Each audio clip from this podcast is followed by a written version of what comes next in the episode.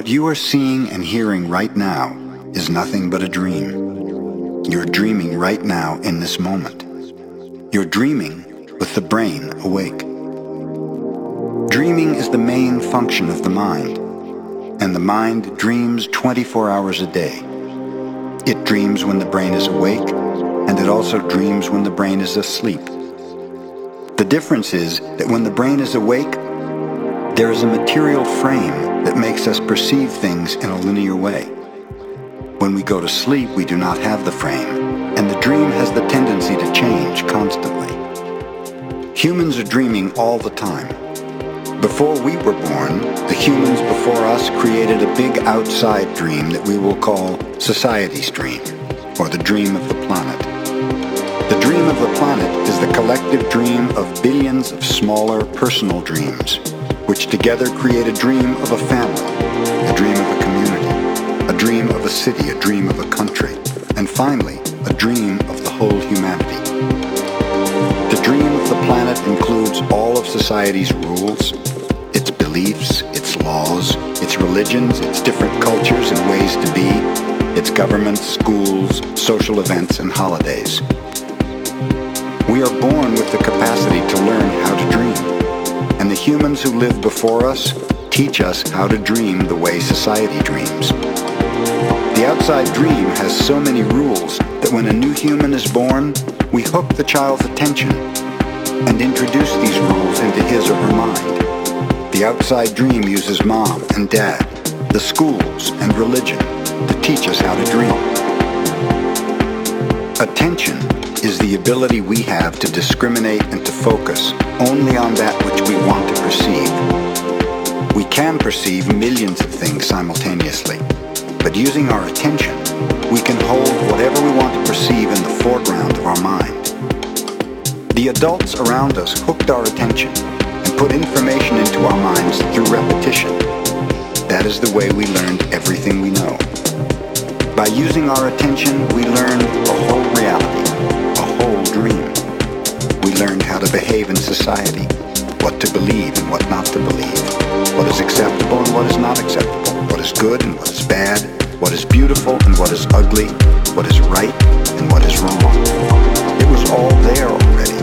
All that knowledge, all those rules and concepts about how to behave in the world.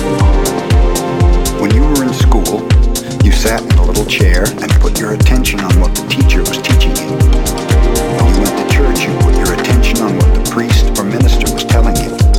It is the same dynamic with mom and dad, brothers and sisters. They were all trying to hook your attention. We also learn to hook the attention of other humans, and we develop a need for attention which can become very competitive. Children compete for the attention of their parents, their teachers, their friends. Look at me, look what I'm doing. Hey, I'm here. The need for attention becomes very strong continues into adulthood. The outside dream hooks our attention and teaches us what to believe, beginning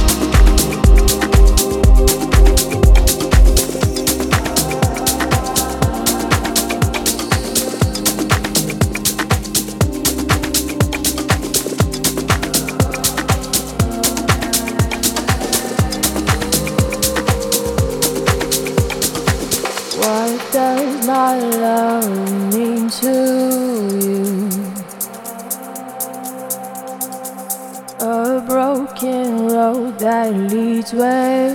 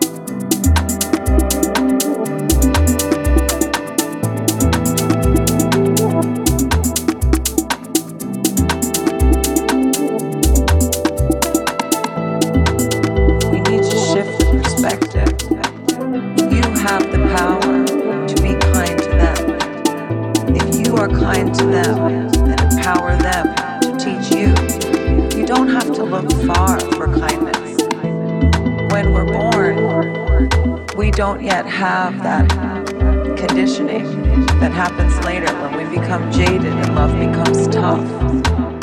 When you're a child, all you want to do is give, and give love and receive it. My feeling is that you have to bring the darkness into the light. I sometimes think that young people are so afraid because they think there is no solution. But there is. The solution is that we need to build a kinder and braver world.